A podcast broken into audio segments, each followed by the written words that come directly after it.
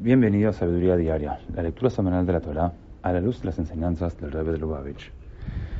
En la primera lectura de la Parashat de Jukat, aprendemos como en el día en el que fue inaugurado el tabernáculo, el primero de Nisan de 2449, Dios enseñó a Moshe cómo purificar al pueblo judío de la impureza ritual contraída por el contacto con un cadáver humano.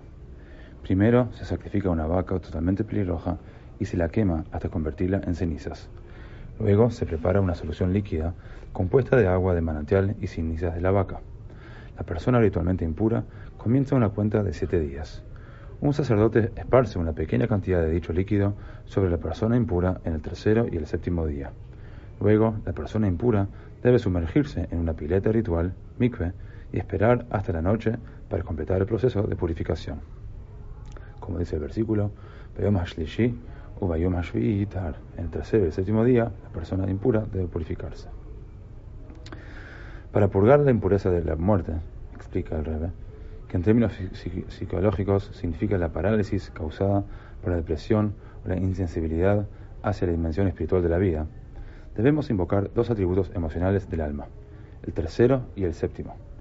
La tercera emoción es la piedad, la séptima la humildad.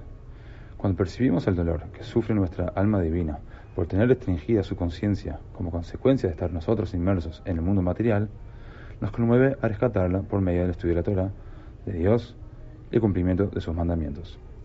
Cuando no somos egocéntricos, el flujo de energía y vitalidad divina que debe energizar nuestras vidas no padece el bloqueo de nuestros intereses egoístas.